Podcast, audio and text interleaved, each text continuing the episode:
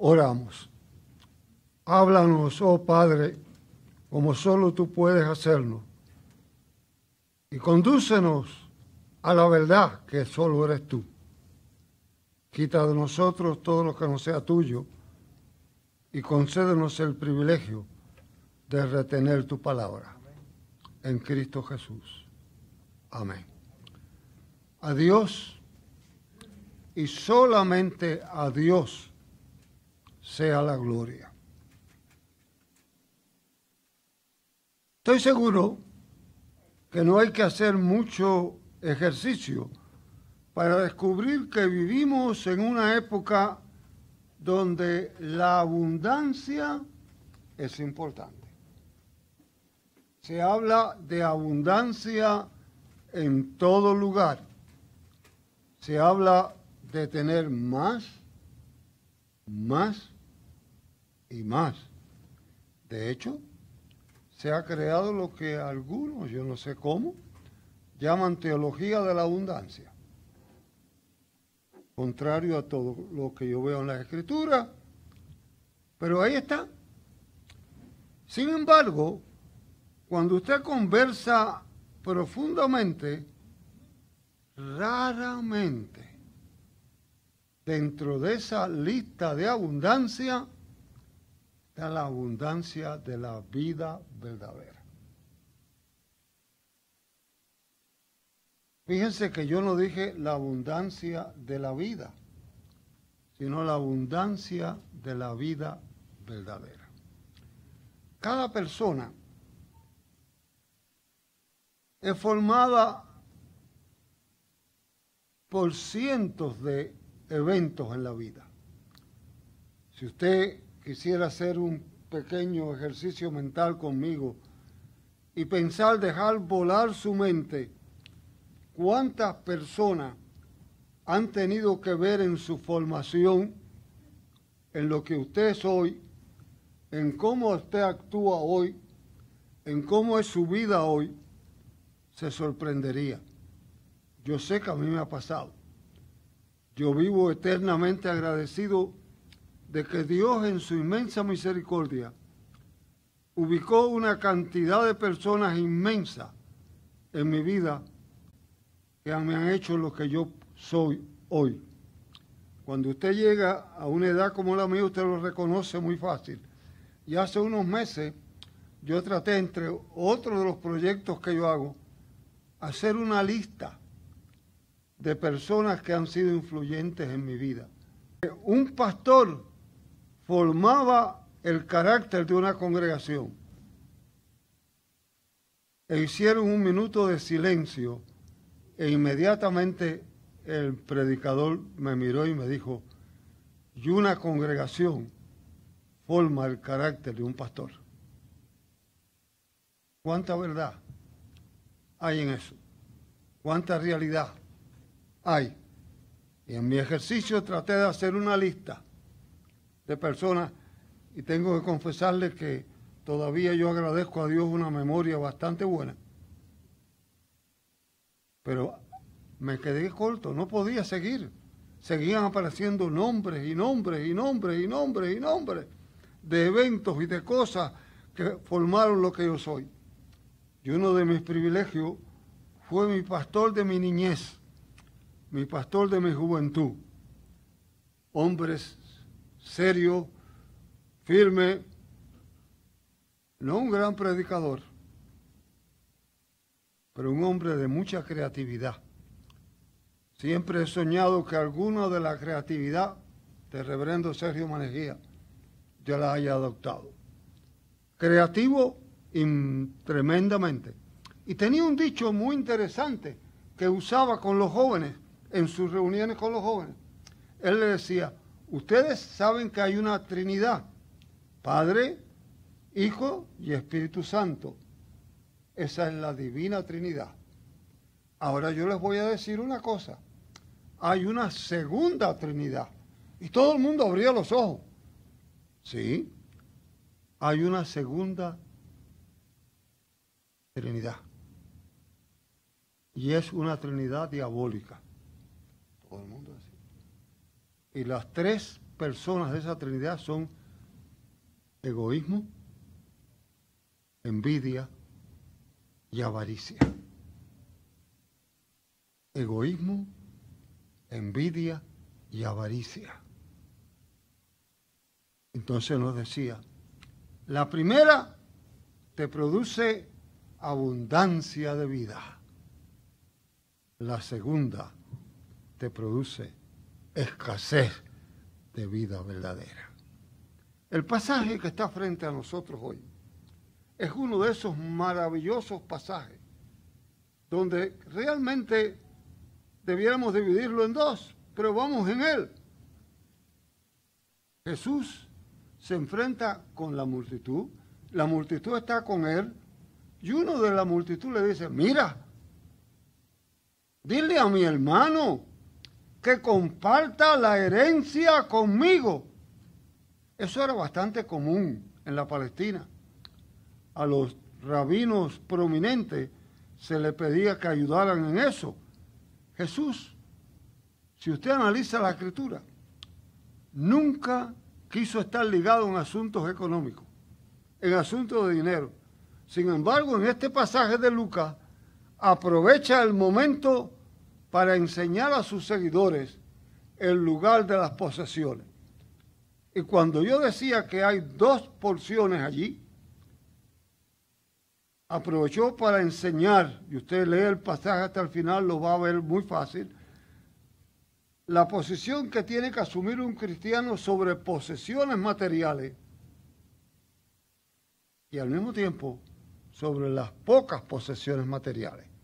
Ambas son importantes. Y usa la maravillosa parábola, un hombre rico, obviamente voy a parafrasear, tiene que haber trabajado mucho, produjo mucho, tuvo grandes cosechas, era el momento en que la, el capital se guardaba en almacenes y logró tener cantidad inmensa. Dijo, ¿qué voy a hacer? Tengo más, tengo mucho más. Tumbaré todos mis almacenes, tumbaré y los llenaré de nuevo. Tendré más. Y decía, alma, qué dichoso soy. Tengo suficiente puedo ahora descansar, puedo ahora disfrutar. Y se le dice, tonto, esta noche vienen a pedir tu alma. ¿Qué vas a hacer con toda herencia? Las herencias siempre han tenido una connotación Ustedes conocen, igual que yo, cantidad de casos de familias que se han roto a la mitad por una herencia. Por si a fulano le toca el terreno de la esquina o le toca el de atrás. Por si a mamá que la cuidé hasta el final me toca a mí la cuenta o te toca a ti. Eso lo hemos oído todo el tiempo. Todo el tiempo. A veces a mí me da la impresión de que hablamos de la herencia como diciendo, apúrate, apúrate y acábate de morir para que me toque lo que me corresponde. Eso lo vimos en el hijo pródigo. No, vemos que no trabajamos por ella, no la producimos, no nos corresponde. Sin embargo, la queremos, porque queremos tener más y más. Y el pasaje que leímos dice que pobre aquel que es rico en materiales, pero escaso, pobre para con Dios. Me llama la atención que Juan Wesley, el maravilloso fundador del metodismo, que yo creo que tenía unos valores maravilloso, siendo profesor en Bristol, en una manera clara, le enseñaba a sus discípulos desde allí y al metodismo naciente que era importante ahorrar todo lo que se pudiera y dar todo lo que se pudiera. La historia demuestra que en aquellos momentos que él expresó esa frase, él ganaba 30 libras de esterlina al año. Vivía con 28 libras y daba dos. Obviamente fue un profesor prominente. Un año más tarde estaba en Londres y ganaba 60 libras de esterlina al año. Vivía con 28 libras y daba 32 libras. Ustedes todos son amigos de una manera o de otra de la iglesia presbiteriana Bethany, que ha estado con nosotros muchas veces. El maestro por historia de la clase de hombres de esta iglesia fue John Wanamaker. John Wanamaker comenzó las famosas tiendas John Wanamaker en Filadelfia. Y comenzó dando el 10% para la congregación. Cuando la ciudad de Filadelfia crecía en las escuelas bíblicas, se extendió Bethany y él fue miembro anciano de Bethany. Él terminó su vida dando el 30% de sus ingresos a Bethany. Era rico ese hombre. Todos nosotros conocemos ricos que son pobres, ricos que son miserables, ricos que no son capaces de comerse un mantecado porque tienen que botar el papel.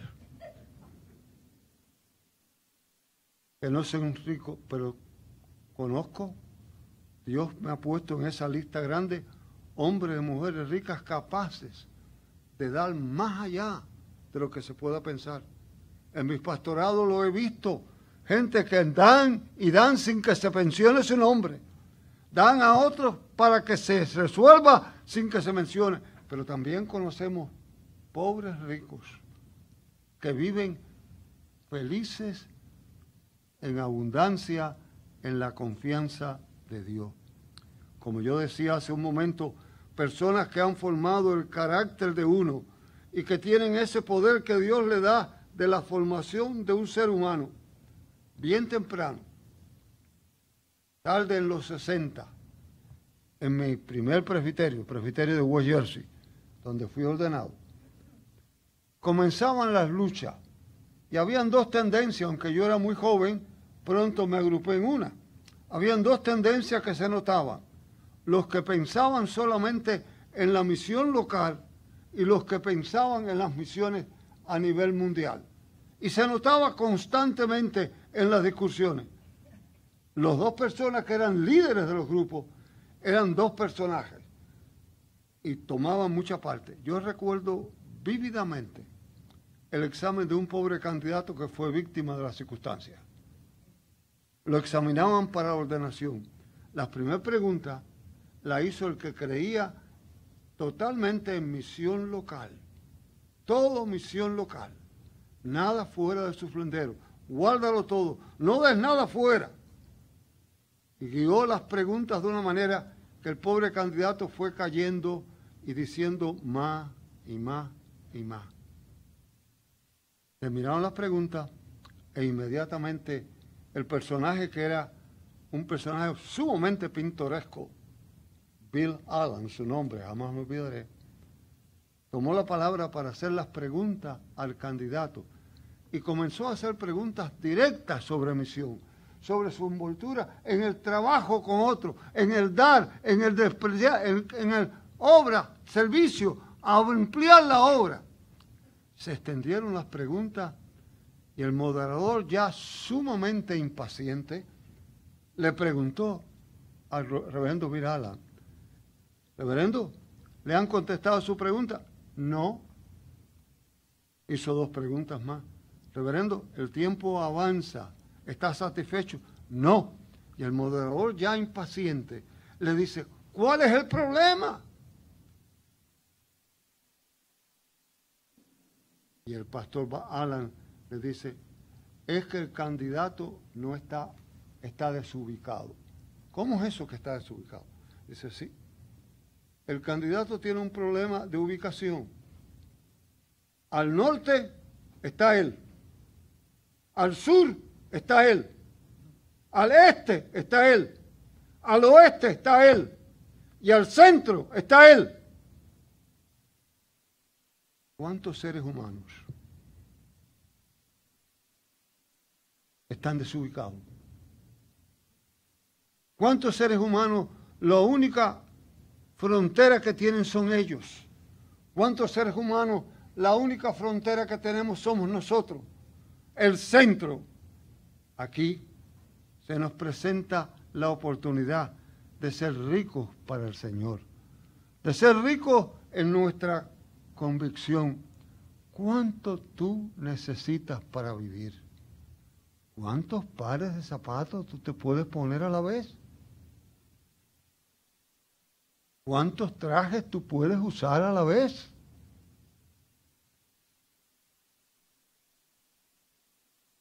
No me entiendan mal. No estoy ni en la más lejana idea pensando en abandonar completamente lo que es planificar, tener, de hecho, parte esencial de las misiones de nuestra denominación y de la historia presbiteriana en el mundo ha sido mejorar al ser humano en sus formas de tener, de educarse, de guardar. Pero qué maravilloso es poder dar, dar, dar de lo que uno tiene, dar de lo que Dios nos ha dado, ser ricos para con Dios, ser ricos de la abundancia de Dios.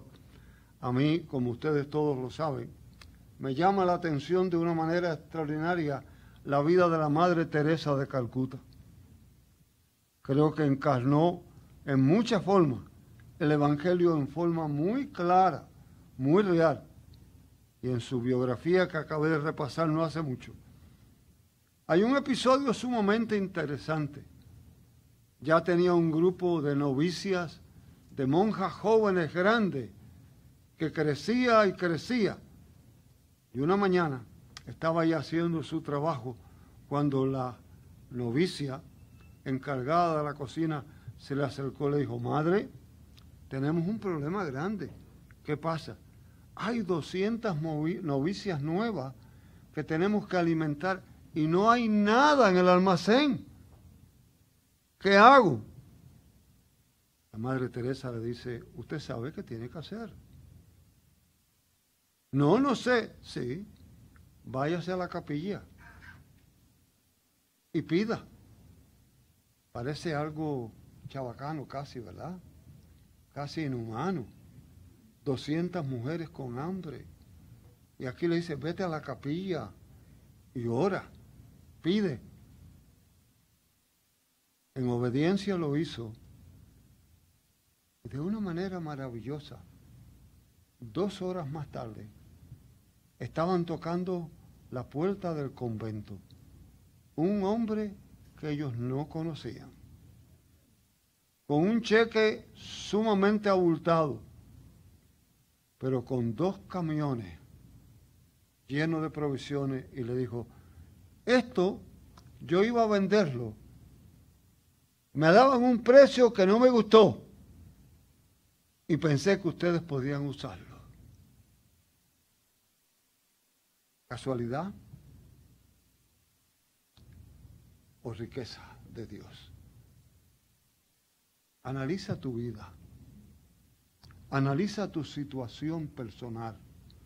Analiza tu propia situación. Analiza lo que tú eres. ¿Quién tú eres? ¿Cuánto tú eres? Y verás de manera cómo Dios ha provisto cómo Dios ha cuidado, cómo Dios ha dado, cómo Dios ha extendido. ¿Eres tú rico? No, yo no te estoy preguntando si tú eres rico o rica en tu cuenta bancaria. Si lo eres, que Dios te bendiga. Disfrútalo. Te estoy preguntando si eres rico o rica con Dios.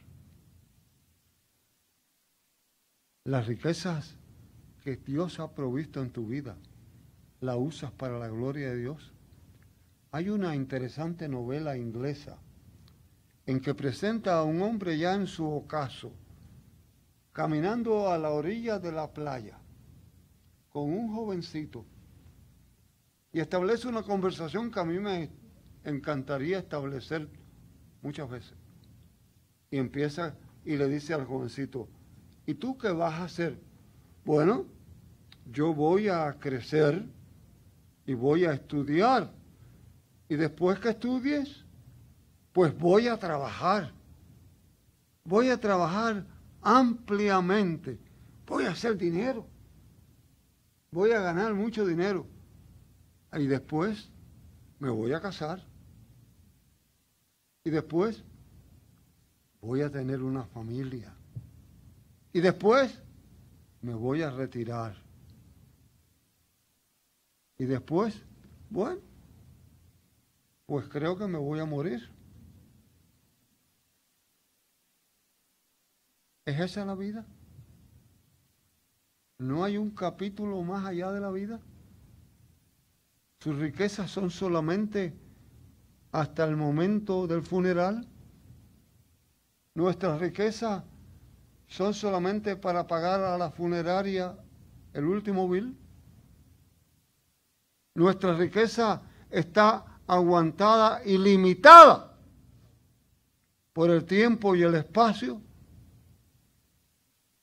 O nuestra riqueza para con Dios va con nosotros cuando esta vida terrenal termina y la verdadera vida, la abundante, que no usan lujo. Saben, yo, aquí va una de mis confesiones, yo soy un eterno enamorado de los Amish.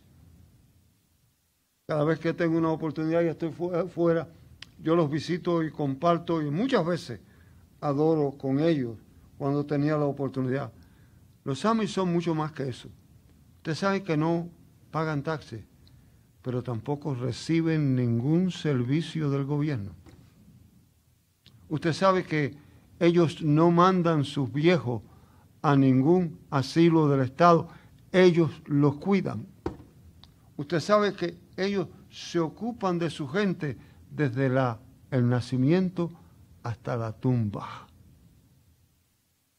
Usted sabe que cuando van a levantar una casa, una nueva pareja, se reúne la comunidad y la levanta la comunidad completa. Usted sabe que cuando viene la época de la cosecha, ellos se reúnen y recogen la cosecha. Yo no estoy aspirando a que seamos ese tipo de gente, pero estoy aspirando a que veamos dónde está la verdadera riqueza. ¿Dónde está la verdadera abundancia? Hay un viejo adagio español que dice, la mortaja no tiene bolsillo. No hay nada en este mundo que nos podamos llevar. La riqueza es sencillamente para con Dios. Sí, disfrutemos lo que tenemos. Aprovechemos el momento de la vida. Pero al igual que Wesley, ahorremos todo lo que podamos. No malucemos los bienes. Demos todo lo que podemos. A mí me impresiona. En la América Central crece una variedad de monos, sumamente pequeños, pero sumamente ligeros que brillan de un lado al otro. Y cuando comenzó la exploración de esa raza, descubrieron que era casi imposible capturarlos. Era dificilísimo capturarlos en ningún lugar. Comenzaron a pensar cómo hacerlo. ¿Qué era lo más que les gustaba a ellos? El maní. Oh, cómo les gustaba el maní. Lo descubrieron muy fácil. regaron en todo el terreno donde ellos estaban cocos con la apertura de arriba sumamente pequeñamente abierta y tres o cuatro maní dentro. Los pequeños monitos corrían y la curiosidad eventualmente los llevó a mirar los cocos, a mirar dentro de los cocos y había maní. Metían la manita, cogían el maní, lo agarraban, cerraban el puño y tan pronto cerraban el puño, venían a cogerlo. Todo lo que ellos necesitaban. Trataban de sacar la mano y no podían porque con el puño cerrado no salía. Todo lo que necesitaban era abrir la mano, soltar los maní y podían sacar la mano. Todo lo que tú y yo necesitamos hoy más que nunca es abrir las manos. ¿Eres tú rico? ¿Eres tú rica? ¿O eres tú de los que te lamentas pensando en lo que no tienes y no apreciando lo que tienes? ¿Eres tú y soy yo de los que mira a lo que otro tiene y no lo que yo tengo? Qué maravilla cuando se nos recuerda. Puede ocurrir que hoy vengan a pedir tu alma. ¿Qué vas a hacer con todo eso? Yo recuerdo en la ciudad de Ocean City visitar el hogar presbiteriano y ver cuando moría alguno de los viejecitos toda la cantidad de cosas, de regalos, de recuerdos que eran preciosos, de, de retratos que tenían valor sentimental en la orilla de la calle para el basurero o el llamado al ejército de salvación para llevarse la ropa. ¿Dónde está tu riqueza? ¿Dónde está mi riqueza? Señor, dile a mi hermano que falta la herencia conmigo. Te voy a contar una parábola. Un hombre llenó sus almacenes, tuvo mucho y dijo, voy a descansar.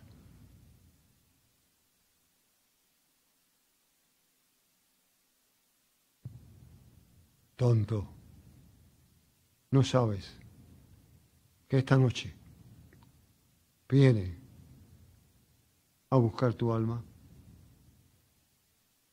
Eres tú, soy yo, rico para con Dios no es cuestión de alarde, no es cuestión de impresionar, es cuestión de vivir abundantemente. Abundantemente con lo que el Señor provee. ¿Sabe? Que yo vivo convencido que Él provee lo que tú y yo necesitamos. Lo demás es avaricia. ¿Sí? Sí. Llegué a la conclusión que sí hay una trinidad diabólica. Egoísmo, envidia, avaricia. Con razón Jesús nos dijo, si quieres seguirme, niégate a ti mismo. La abundancia está en nuestra riqueza para con Dios. Y eso ni lo sabe el contador, ni lo sabe el banco, ni lo sabe el departamento de Hacienda. Eso lo sabes tú y lo sabe Dios. Hoy, más que nunca, es menester entender silenciosamente lo importante, que es estar rico para con Dios. Abre la mano y deja que la abundancia fluya y vive abundantemente. Amén. Gracias Señor por tu palabra, por tu presencia, por tu dirección. Condúcenos con tu mano y concédenos el privilegio de responderte en Cristo Jesús. Amén.